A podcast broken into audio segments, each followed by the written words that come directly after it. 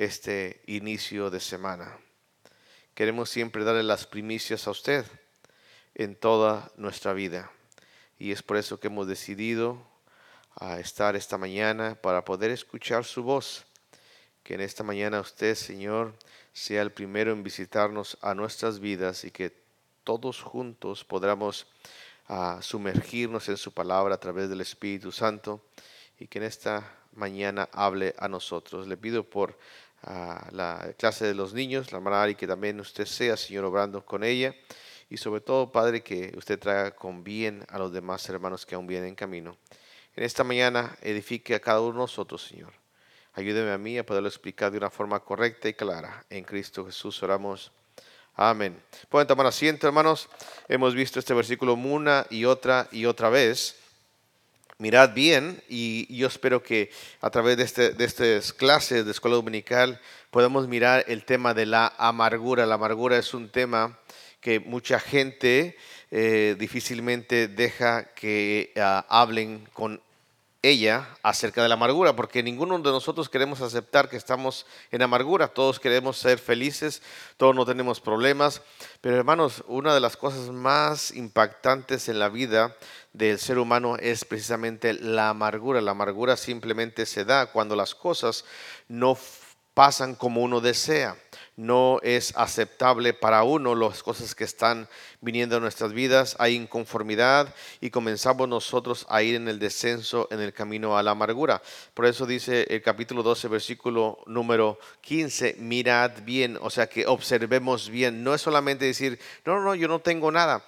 Una vez que usted está molesto o una vez que usted tienes que mirar, tienes que mirar por qué estás molesto. Sin duda, en nuestras vidas la molestia puede ser causada por algo justo, pero también la molestia puede ser causada con algo que ah, no es correcto que nosotros nos molestemos. Dice, no sea que alguno deje de alcanzar la gracia de Dios.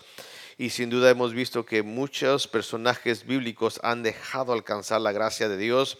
Y el que estamos viendo ahora es Saúl. Saúl dejó de alcanzar la gracia de Dios y nunca eh, eh, cuando entró en el camino de la amargura, no se acercó más a Dios para poder tomar de esa gracia y poder rectificar su vida y terminar bien. Sabemos que Saúl terminó suicidándose, matándose a sí mismo para no morir en manos de un, como él le llamó, un incircunciso.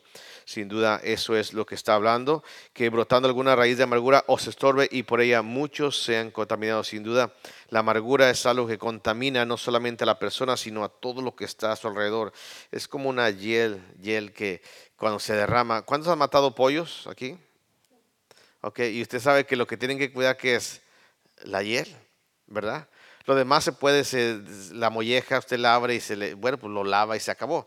Pero la hiel se acabó, se amargó toda la carne y ya no sirve. Entonces, lo único que usted tiene que hacer es cuidar esa cosita pequeñita, así como media verdecita que está ahí, tiene que cuidarla que no se le vaya a reventar, porque esa puede contaminar todo lo que está ahí. Y sin duda eso va a estar desagradable esa carne. Bueno, hermanos, vamos en esta mañana y la, semana pasada nos quedamos con la pregunta de la hermana Leslie. ¿Cuál es la diferencia entre Saúl y lo que es ah, este Jonás? Aunque los dos eh, eran siervos del Señor, pero ¿recuerdan ustedes la pregunta de cuál era la diferencia entre uno y otro? Hermana, ¿usted recuerda la pregunta, hermana Leslie? ¿Cuál es? ¿Puede hacerla nuevamente? Queremos que algunos de los hermanos participen.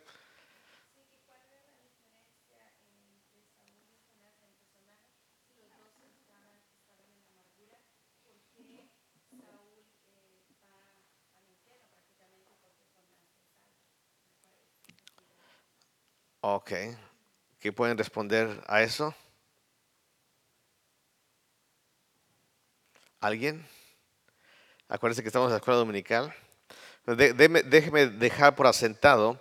Hay un dilema muy grande entre algunos cristianos de que si Saúl fue salvo o no fue salvo. Ese es un dilema que ah, yo no me quiero meter, yo tengo mi propia opinión, pero con algunos voy a decir que estoy de acuerdo y con algunos que voy a decir que estoy este, en desacuerdo, pero finalmente cuando lleguemos al cielo vamos a ver, ¿está o no está? Es una de las cosas que muchas personas, incluso teólogos, están diciendo, sí es o no fue porque se suicidó, que los que se suicidan no lo es y que esto y que aquello. Entonces, eh, pero por otro lado fue ungido de parte de Dios y, Dios lo usó y, Dios obró en su vida de él. Entonces eh, se pierde la salvación y ahí hay muchas, muchas doctrinas que eh, no quisiera meterme en ellas. ¿Por qué? Porque voy a sacar mi punto de vista y al mismo tiempo yo solamente quiero decir que ah, vamos a ver si fue salvo o no fue salvo. Le pregunto a pastores y ellos me dicen, uno me dicen sí fue salvo, otro me dicen no, no, él no puede ser salvo. Entonces estamos en ese dilema. Pero eh, la pregunta concreta este, que quisiera que todos participáramos es simplemente esta, hermanos, es ¿qué es la diferencia? Los dos fueron siervos del Señor, ¿verdad? ¿Cuál es la diferencia? ¿Alguien, hermanos? Hermano.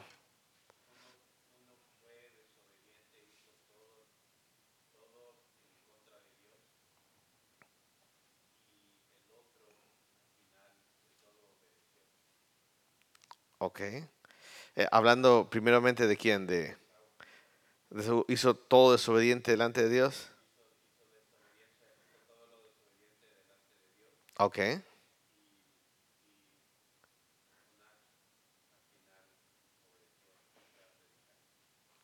Ok. amén, hermano. Gracias. ¿Alguien más?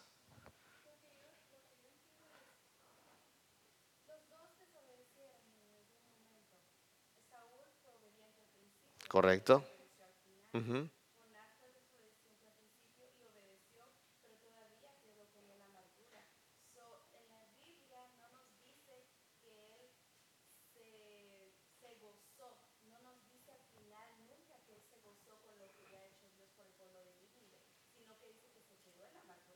Entonces, uh, lo, que, lo que dice al final de esta Saúl, igual no, no, realmente no lo puedo entender y por eso estaba haciendo esa pregunta, porque no puedo entender cuál sería la diferencia si entonces los dos cayeron en amargura, porque no hay señales de Jonás de que él eh, tuvo un gozo de parte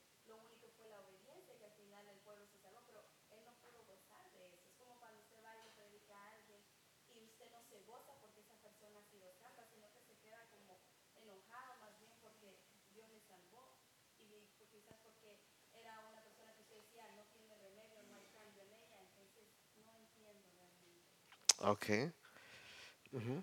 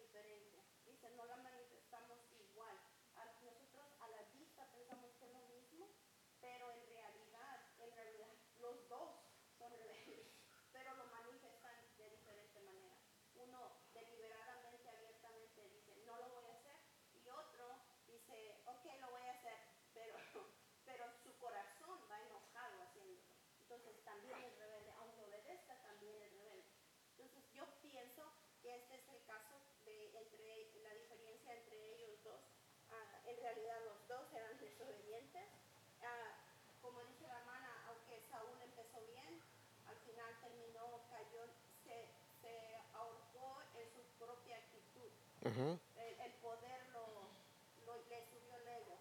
Eh, cuando Jonás empezó mal y al final obedeció, pero en rebelión. Entonces, creo que también está, está otra figura donde dice el, padre que envía a su hijo y le dice, vente, vamos, vamos a ir a trabajar. Y un hijo le dice que no, y se arrepiente y va y lo hace. Y luego el otro le dice que sí. Pero no va. Desaparece.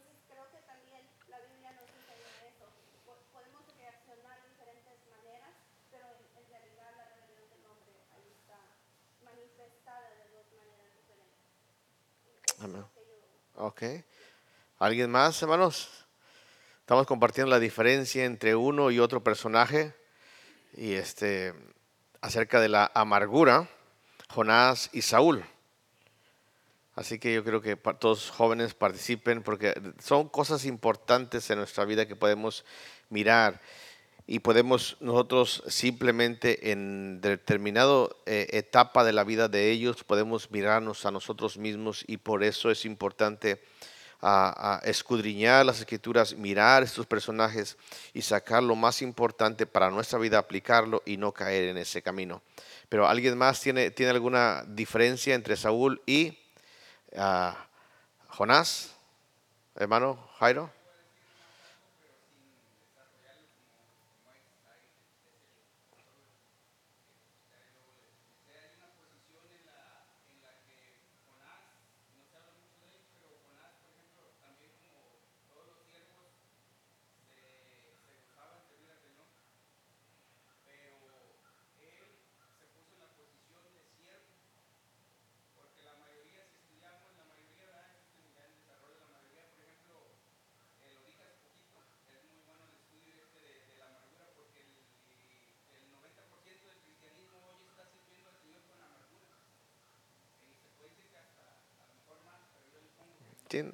De gracia, de gracia.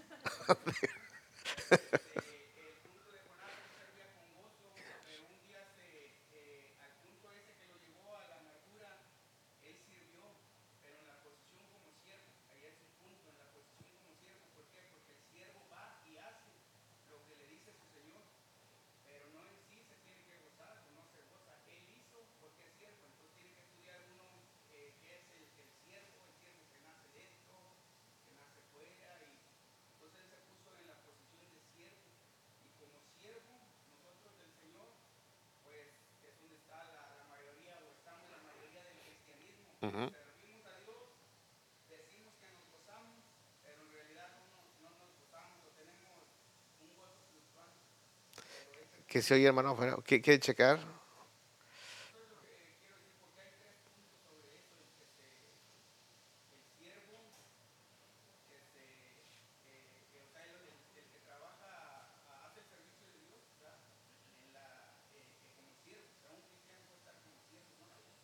Ujú.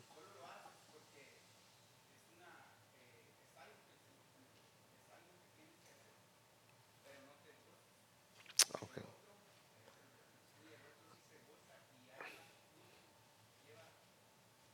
Ok.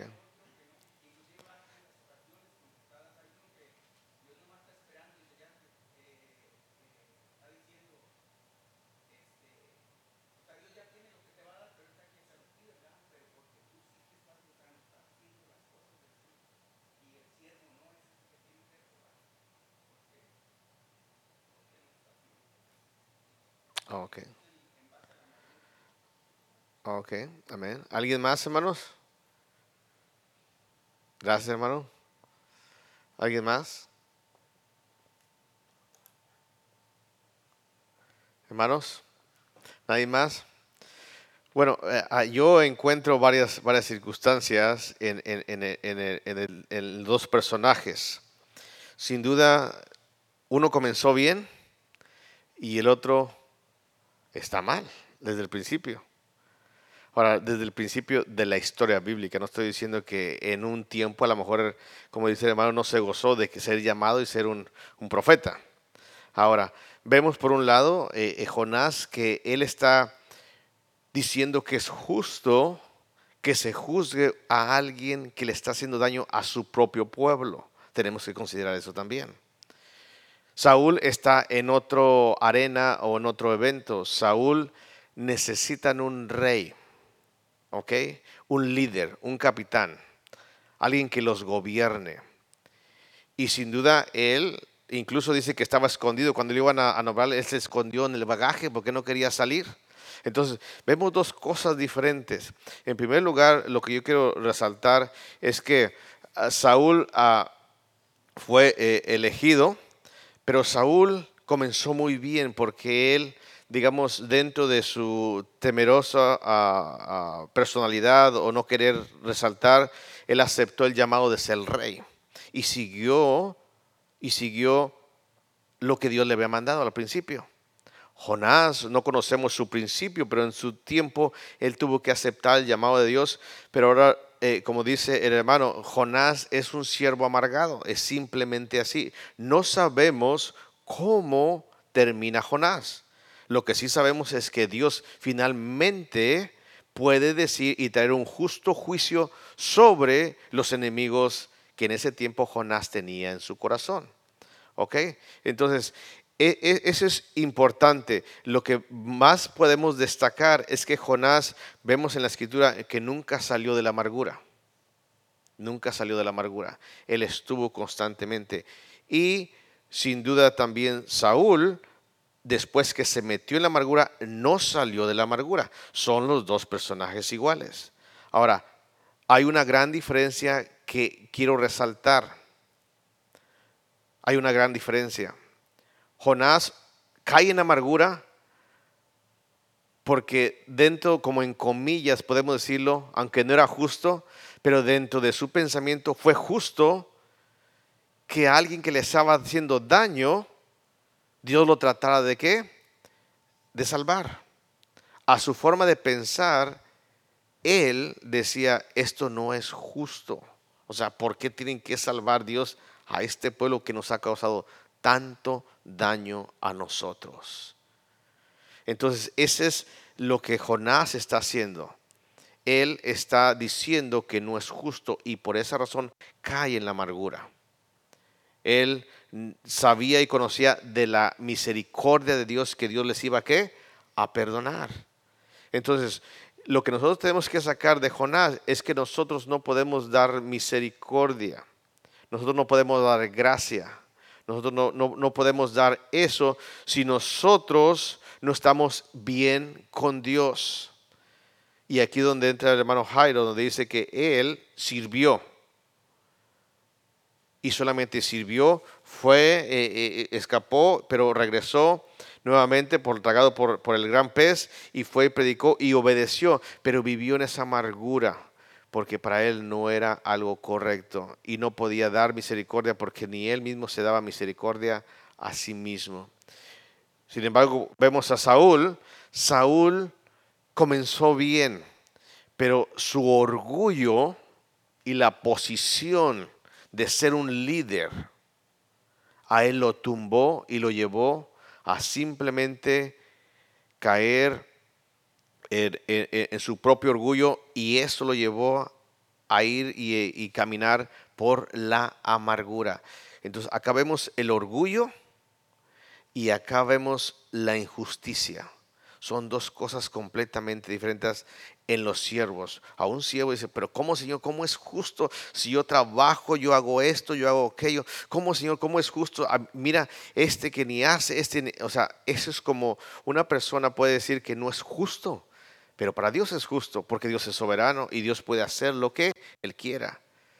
El problema con Saúl es que decir, no, no, yo quiero ser y yo voy a hacer y no voy a dejar a nadie que sea mejor que yo.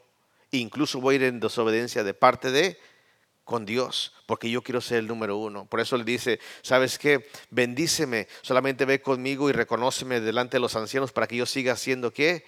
El mero mero. Entonces son dos cosas completamente orgullo y acá nada más es no participar de la gracia, de la misericordia y no estar en bien. ¿Por qué? Porque hay una injusticia, una injusticia de parte de los hombres, no de parte de Dios, porque Dios finalmente hace justicia.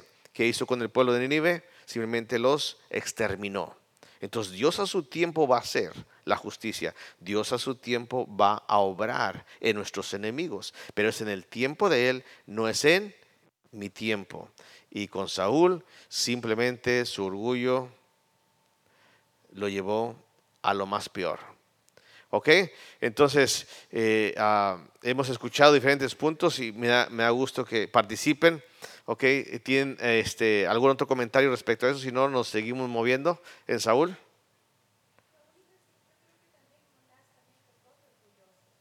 porque al, al él no reconocer que Dios estaba con su soberanía, hay orgullo en su corazón. Claro, claro. Prácticamente los dos pecaron de la misma manera. Ah, orgullo, porque si nos ponemos a pensar, cuando yo, eh, por ejemplo, por ponerte un ejemplo, yo digo, tal persona me ha hecho tanto daño, y yo no quiero que esa persona venga a los pies de Cristo. Y el Señor, en su grande misericordia y su amor, le salva y le trae a los pies. Y yo tengo que predicarle, porque el Señor me manda a mí a predicarle, y voy y en obediencia, pero en la misma obediencia estoy desobedeciendo porque mi corazón no quiere que esa persona se salve. Entonces, igual se salva y el Señor la rescata y hay un cambio de vida, pero en vez de yo alegrarme para que esa persona esté bien con Dios, más bien me enojo y, me, y eso es orgullo también. Entonces, prácticamente ahí está. Nunca, nunca se suavizó el corazón de Jonás tampoco. En su misma autojusticia de que yo soy bueno, yo esto, yo lo otro, igual pecó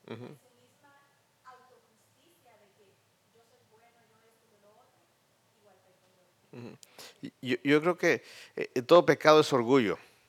No hay pecado. O sea, todo pecado, hermana, cae en el orgullo. Porque el orgullo es decir, yo tengo mis razones, yo tengo mis motivos, yo no voy a obedecer a Dios. Esa, por eso Satanás pecó de orgullo, que es su ser igual a quién? A Dios. Y cuando nosotros no obedecemos a Dios, ¿sabe que somos? Orgullosos. Es simplemente todo pecado cae y apunta hacia el orgullo. Yo soy el primero, el número uno. Entonces ese, ese, e- e- ese, es el, el pecado de todo. Pero cuando lo desglosamos podemos mirar, porque ah, ah, ah, Jonás dijo, yo sabía que tú eres qué? Misericordioso. O sea, él sabía y conocía quién era Dios. Y sabía de antemano que les iba a qué? a perdonar. Entonces, no es tanto, eh, eh, eh, el, el- el orgullo comenzó cuando él dijo, ¿sabes qué? Yo me voy.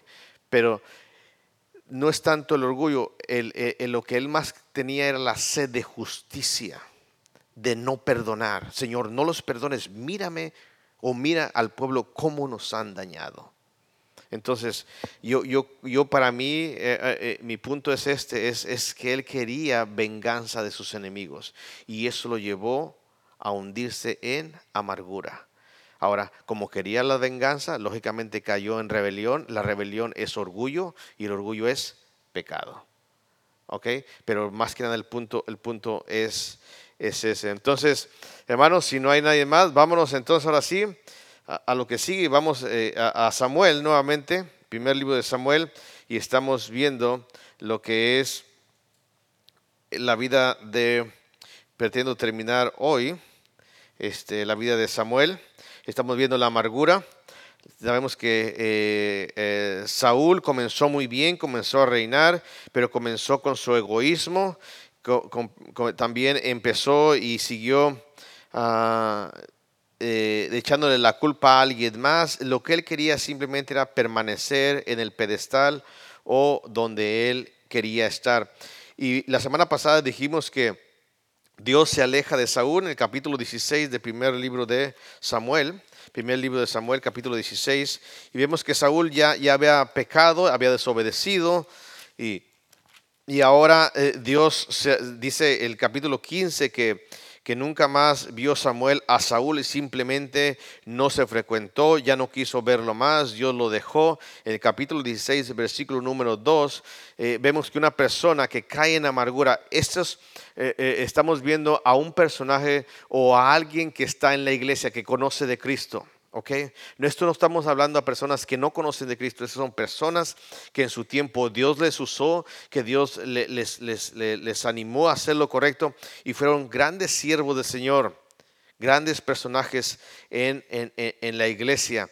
Y sin duda, hermanos, todos nosotros, los hijos de Dios, podemos caer en este, en este camino.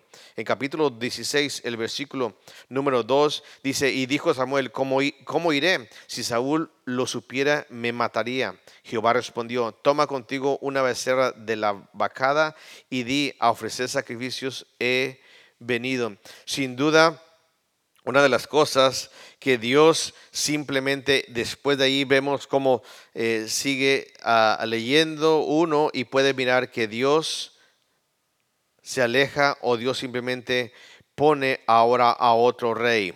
¿Y su, nombre es quién? David. David. Y cuando David simplemente toma el ser ungido, Dios se aparta, Dios se quita de el rey Saúl.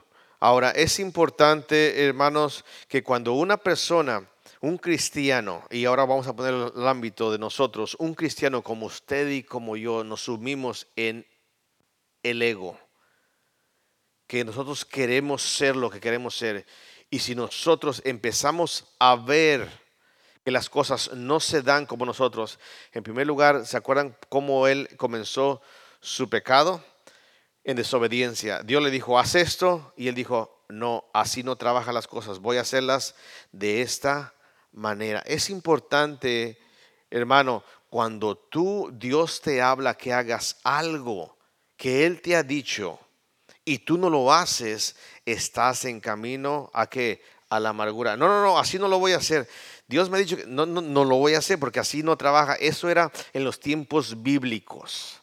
Eso era allá eh, eh, eh, en la iglesia primitiva. Aquí no es así. Bueno, si Dios te ha hablado a hacer algo, tienes que hacerlo y obedecerlo al pie de la letra.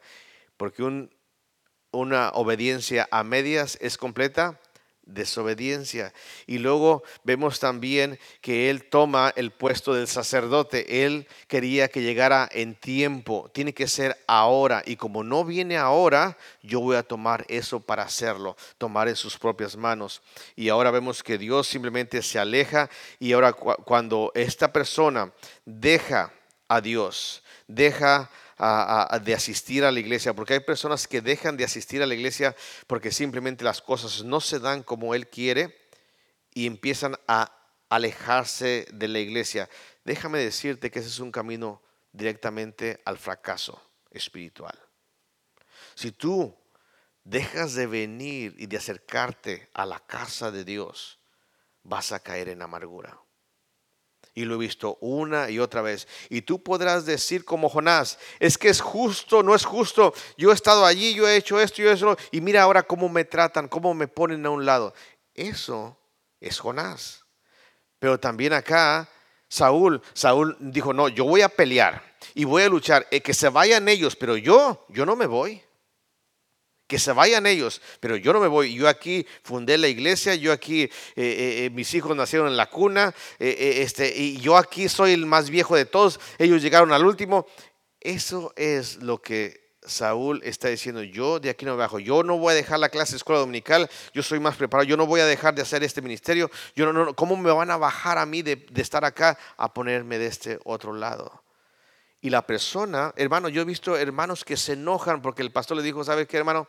Este, lo siento, eh, eh, eh, mire, yo la veo muy cansada, lo veo muy desnutrido, no, no, no, físicamente, ¿verdad? Sino espiritualmente. ¿Sabe qué? Véngase y siénteseme aquí a escuchar la palabra de Dios. Y la persona, pero ¿cómo va a ser? No, no, mira quién pusieron y que ni sabe cómo hacerlo. Hermanos, he visto hermanos que van en amargura por eso porque Dios dice, ¿sabes qué? Me preocupa esta persona. Bájalo, ponlo, necesita más alimento. Ahora, no piense que usted, cuando el pastor le diga, eh, pastor, este, hermano o hermana, tienes que venir y hacer esto, no piense que, ay, ya estoy flaco espiritual. No, no, no. No, estoy poniendo un ejemplo. Muchas personas se enojan porque los bajan de posición. Dios pone reyes y quita reyes. En este caso dijo Saúl, ¿sabes qué, Saúl? No más.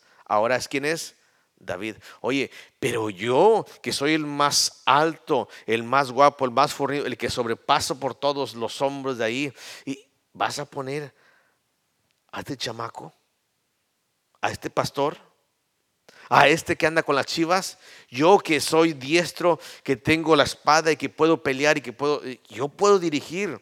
Hermanos, vemos aquí y no hay tiempo, pero lo que yo quiero que usted vea es como una persona, un cristiano, porque Dios lo quita de un lado para prepararlo para otro lado, la persona cae en amargura. Y para él no es justo. ¿Cómo alguien va a tomar mi puesto? Hermanos, los puestos no son de nadie.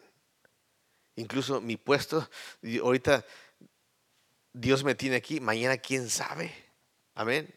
Y yo siempre he dicho, yo necesito también, yo tengo necesidad de comer. A mí me gusta sentarme a escuchar, porque a muchos no les gusta sentarse a escuchar, solamente les gusta a qué? Hablar. Porque yo aprendo. Hermanos, comienzan los celos. Si usted tiene celos de un hermano, hermana, tenga cuidado. Porque, mira, ese ni viene a la iglesia y mira cómo lo, ¿Cómo le provees? Y yo que vengo a evangelizar, que salgo acá, que voy acá, que hago esto, que hago esto. Mira nada más, a mí cómo me tienes. Bueno, esa es la voluntad de quién? Del Señor. Los celos, hermanos, déjeme decirle que no hay cosa que yo no haya pasado. Y yo me acuerdo cuando yo estaba sentado como usted y yo estaba allí no, mira, ya se equivocó mira, no, yo lo haría mejor. ¿Cuántos de ustedes han pensado que yo lo, que yo lo haría mejor? En, confiesen, hermanos, confiesen. Yo lo haría mejor. Mira, es, yo lo haría mejor. Yo no sé por qué, así estamos como, el, como la, la, la movie del, del, burrito, ¿verdad? Pick me, pick, y, y, salta así el burrito. Yo, yo, yo, yo, yo, yo, yo, yo lo hago mejor. Hermanos, cuando hay eso, hermanos, es celos. Y lo que Dios quiere es tener una iglesia donde no haya celos entre nosotros, porque los celos, hermanos, consumen la vida de las personas. Poniéndolo al ámbito no de la iglesia, pero afuera en su familia o en su vida o en su trabajo.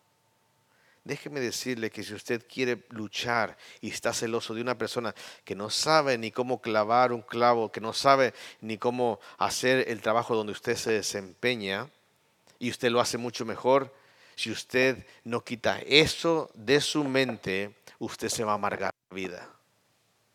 Usted se va a amargar la vida, porque usted va a ir con el jefe y el jefe le va a decir, este, oiga, pero mire, yo, yo hago dos veces el trabajo de él y ¿por qué no me da mi posición mejor a mí? A él apenas llegó el año pasado y hoy ya, ya es el mayordomo, pero no sabe que, que Dios, esto es como usted lo ve, déjeme le digo cómo usted lo ve. ¿Sí? Como es su yerno, ¿sí? Porque viene recomendado, sí, porque es X, es Y, por eso lo subieron, pero yo aquí estoy. Déjeme decirle que Dios está obrando en usted.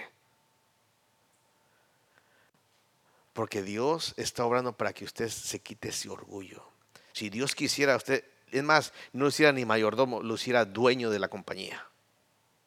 Amén.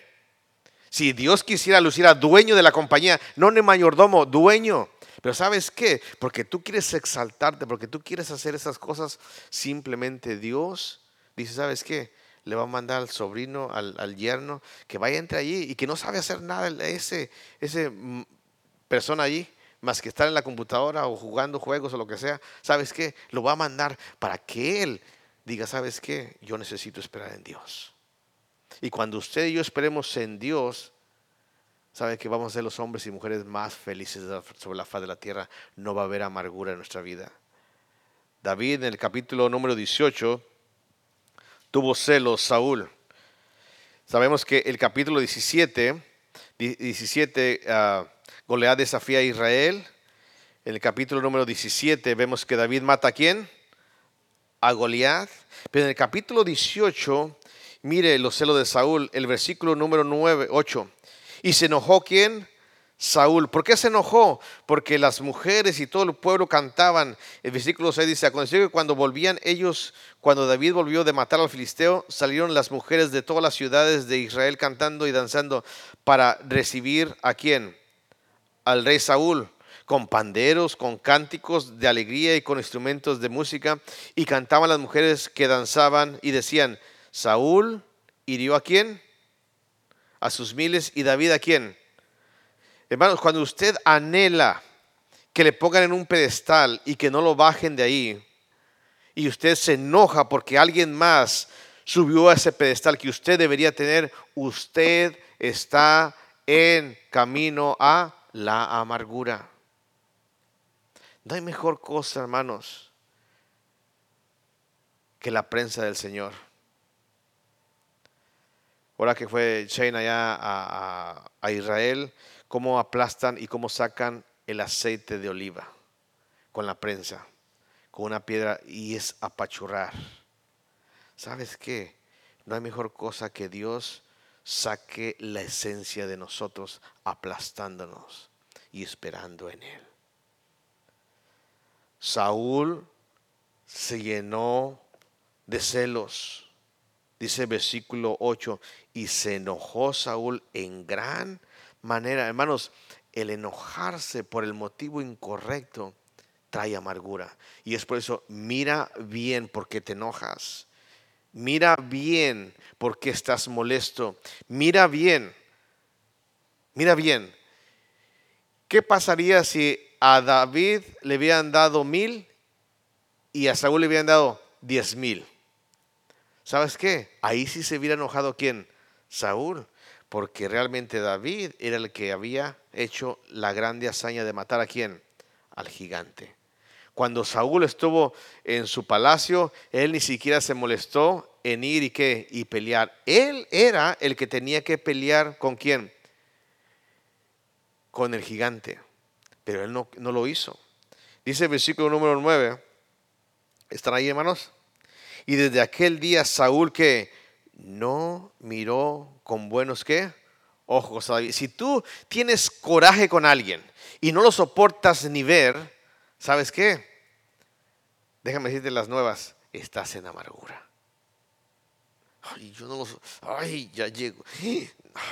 no, no, si va a estar, mejor ni. No, no sabes qué. No, estás en. Eh, dígalo.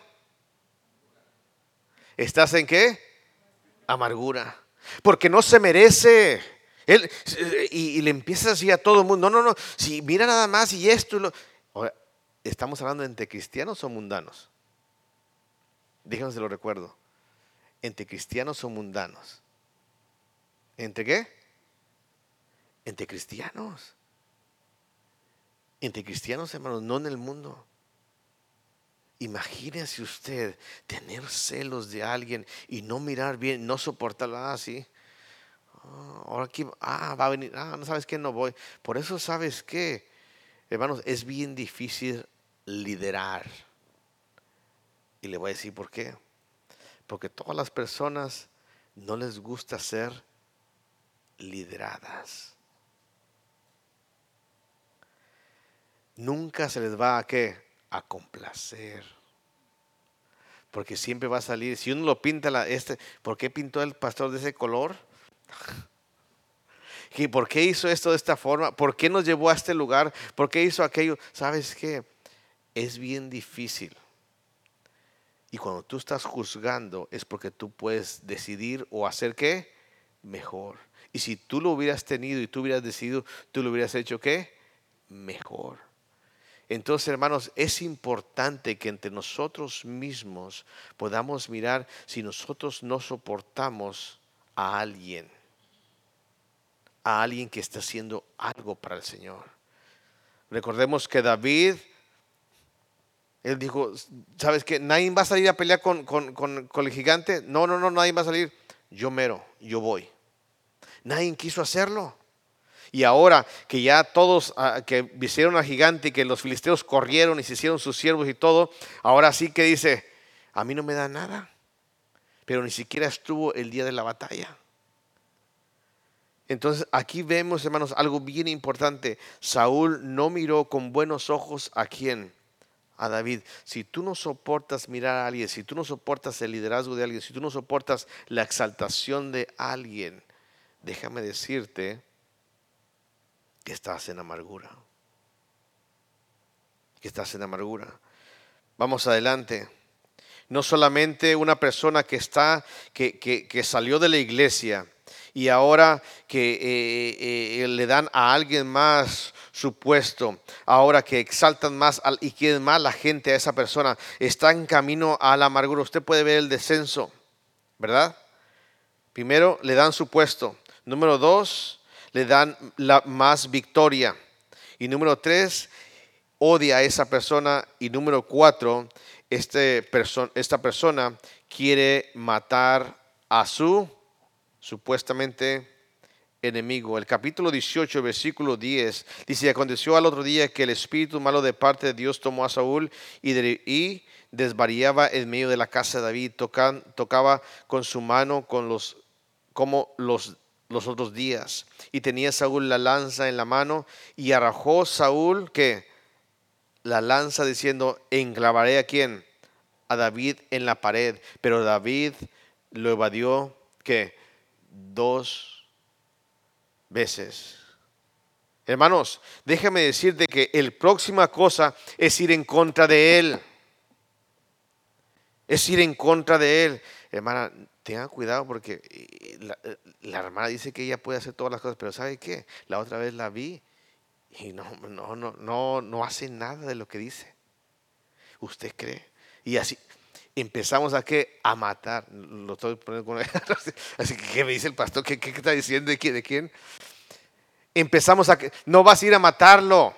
Pero sabes qué? Las palabras que hablas son más cortantes que un cuchillo. Y cuando en una iglesia, hermanos, hay chismes para poder querer destruir a la otra persona, esa persona está en amargura. Sal corriendo y cuéntaselo al pastor. No al que más confianza, porque si digo al que, más confianza le tienes, vas a con la comadre a que chismearle. No, no, no. Cuéntaselo al pastor para ir y decirle a la hermanita, al hermano, ¿sabes qué? Usted no tiene derecho a estar hablando mal del otro hermano. Amén. Porque el pastor es el último que se da cuenta de los chismes en las iglesias. ¿Verdad?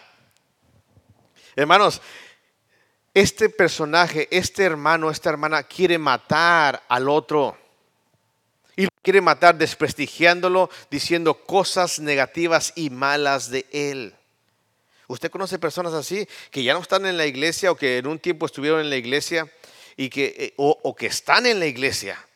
Y porque no le dieron el puesto, porque se lo quitaron y porque ahora todos hablan del hermano, de la hermana, del joven que está acá y que está haciendo esto y, cuando ellos estaban haciéndolo, nadie hablaba de ellos, se enoja, se tiene tantos celos y, ay, no, no, si va a ir fulano o va a ir fulana, no voy porque me cae gordo y ahora empiezas a hablar mal de esa persona, déjame decirte que estás en amargura. Déjame decirte que estás en amargura. Y como tú lo quieres matar y empiezas a hablar de él y no te conformas en que no puedes herirlo, ¿sabes que Empiezas a tramar tumultos contra él. Mira el capítulo número 18, el versículo número 21. Capítulo 18, número 21. ¿Estás ahí? Y Saúl dijo, yo se las daré para que le sea por lazo y para que la mano de los filisteos sean contra él. Déjame leerte el precontexto. Él empieza a tramar, dice, entonces dijo Saúl a David, he aquí yo te daré a quién? A Mereba, mi hija mayor, ¿por qué? Por mujer, y con tal que me seas hombre, ¿qué?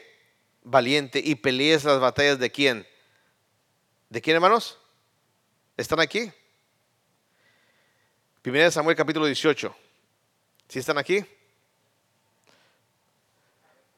Entonces dijo Saúl a David, he aquí yo te daré a Mereba, versículo 17, mi hija mayor por mujer, con tal de que seas hombre valiente y pelees las batallas de Jehová. Mas Saúl decía, no será mi mano contra él, sino que será contra él la mano de quién? De los filisteos. En pocas palabras, David quería, pero Saúl quería matar a David. y lo quiso ensaltar con la lanza dos veces. Hay hermanos que hablan mal de otros hermanos, ¿ok? Porque los quieren matar. Pero como no pueden matarlos porque eh, eh, Dios les mantiene, ¿sabes qué hacen? Empiezan a tramar cómo lo pueden hacer. ¿Y sabes qué hizo Saúl? Dijo, le voy a dar a mi hija. Te voy a dar a mi hija, pero una cosa tienes que hacer, tú vas a pelear las batallas. Tú vas a pelear todas las batallas. Cada vez que hay guerra, tú vas a ir y pelear. Y él dijo, si él sale a la guerra, ¿sabes qué? Lo más seguro es que lo vayan a qué? Y yo no voy a tener que hacer absolutamente nada. Hermanos, qué triste es cuando entre los hermanos o personas en la iglesia empezamos a tramar cómo podemos hacer para deshacernos de X persona. Hermanos, he visto iglesias que se destruyen y empiezan a hacer sus cosas y tramar sus cosas para simplemente, hermanos, destruir a la otra persona. Y empiezan a hacer sus grupos. Y dijo, ¿sabes qué? No voy a hacer yo, alguien más. Hermanos, yo no sé usted qué hace viendo telenovelas, esto es bueno. Imagínense aquí, y eh, aquí ya vemos un actor intelectual. Yo no lo, ok, le voy a mandar. Y, como David le gustaba a su hija, pues dijo, está bien aquí y lo voy a mandar y lo van a matar. Dice que el versículo 21 es cuando entendemos, y Saúl dijo, yo se la daré a quien, a su hija, para que sea, ¿por qué? Por lazo, y para que la mano de los filisteos sea contra él. Y dijo pues Saúl a David por segunda vez, tú serás qué? Mi yerno hoy. ¿Usted ha tenido amigos que se dicen amigos, pero usted sabe que por dentro de ellos le odian? Oh, cuidado, porque esas personas son muy astutas y muy personas que están mucha amargura y lo único que quieren es que dañarle, dañarle. Probar los espíritus, dice la palabra de Dios. Hay que poder discernir quiénes son los que están en amargura. Ten cuidado, joven. Tú que tienes en tu juventud muchos amigos, donde hay amigos que posiblemente se acerquen a ti y tú lo sabes muy bien que se acercan con malas intenciones. Y lo único que quieren es derrumbarte. Ten cuidado porque te pueden contagiar también de la amargura. Saúl, hermanos, fue enemigo de David toda su vida. 18.30, no vamos a leer por el tiempo. Y saben qué, una persona en amargura siempre va a tener un espíritu malo. Un espíritu malo. No hay tiempo para entrar porque dice de parte de Jehová. Pero en el capítulo 16, versículo 14 ya lo leímos. El capítulo 18, versículo, perdón, el capítulo 16, versículo 14 no, no lo vimos. Versículo 14, 16, 14, ¿está, ¿están allí? El espíritu de Jehová se apartó de Saúl y le atormentaba un espíritu malo de parte de Jehová. El capítulo 18, el versículo 10 dice, y aconteció el otro día que el espíritu malo de parte de Jehová, Dios tomó a quién? A Saúl. Y el capítulo 19, versículo 9, una persona en amargura, hermanos, tiene un espíritu malo. Y el espíritu malo de parte de Jehová vino sobre quién? Sobre Saúl. Hermanos, Qué triste es de que el Espíritu Santo pueda estar en la vida del ser humano y por la amargura ahora tengo un espíritu malo. Y esa es donde termina la vida de Saúl. Saúl no solamente, usted ha visto, cuando una persona está amargura, hasta en su propia familia se pelea. Termino con esta antes de la muerte de Saúl. Capítulo 20, versículo 30 al 31. 20, 30 al 31. Capítulo 20, versículo 30 al 31. Una persona que tiene un espíritu malo, una persona que está en amargura. Entonces, dice, se encendió la ira de Saúl. ¿Contra quién? Contra Jonatán. ¿Quién era su Jonatán? Era su hijo y le dijo, hijo de perversa y rebelde, ¿acaso no sé yo que tú has elegido al hijo de Isaí para confusión tuya y para confusión de la venganza de tu madre? Wow. El versículo 31 dice, porque todo tiempo que el hijo de Isaí vive sobre la tierra, dice, ni tú estarás firme, ni tu reino. Envía pues ahora y tráemelos porque ha de morir. Y Jonatán respondió a su padre Saúl y dijo, ¿por qué morirá. ¿Qué ha hecho? Entonces Saúl le arrojó qué? Wow, ¿para qué? Para matar a su propio hijo. Wow, usted se imagina. Ahora, déjeme decirle y recordarle, este es un cristiano que fue usado por Dios. Es una persona que en su tiempo le sirvió a Dios, pero su ego le levantó hasta el cielo y ahora mire dónde termina. No solamente yendo en pos de los siervos de Dios, criticándolos y queriéndoles tumbar, ahora en su propia familia. Qué descenso, ¿verdad? Ese sí es un descenso. Pastor, ¿eso le pasa a los cristianos? ¿Eso les pasa a los siervos de Dios? Ahí lo hemos visto. Mirad bien. No sea que brotando alguna raíz de amargura. Hermanos, es triste. Saúl terminó muerto porque él no quiso dejar que ningún incircunciso lo matara. Tenía honor. Dijo, sabes que antes de que me maten, yo me mato. Yo me mato. Y hay mucho que podemos entender de Saúl. Pero una de las cosas importantes, hermanos, que yo le animo con Saúl, acepte la soberana voluntad de Dios que tiene para su vida. Obedézcale a Él. Y si Él lo humilla, deje que Él le humille. Porque cuando usted es humillado, Él es exaltado. Y Él da mucha gracia a quien? A los humildes. Pero ¿sabes qué? Contra aquellos altaneros, Dios se enciende en su tiempo.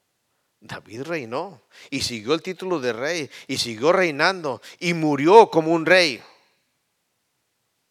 El pueblo lo reconocía. Han muerto el rey Saúl. Conservó su posición, pero perdió toda su vida queriendo vivir en amargura y no dándose cuenta que había de la gracia de Dios para poder alcanzar.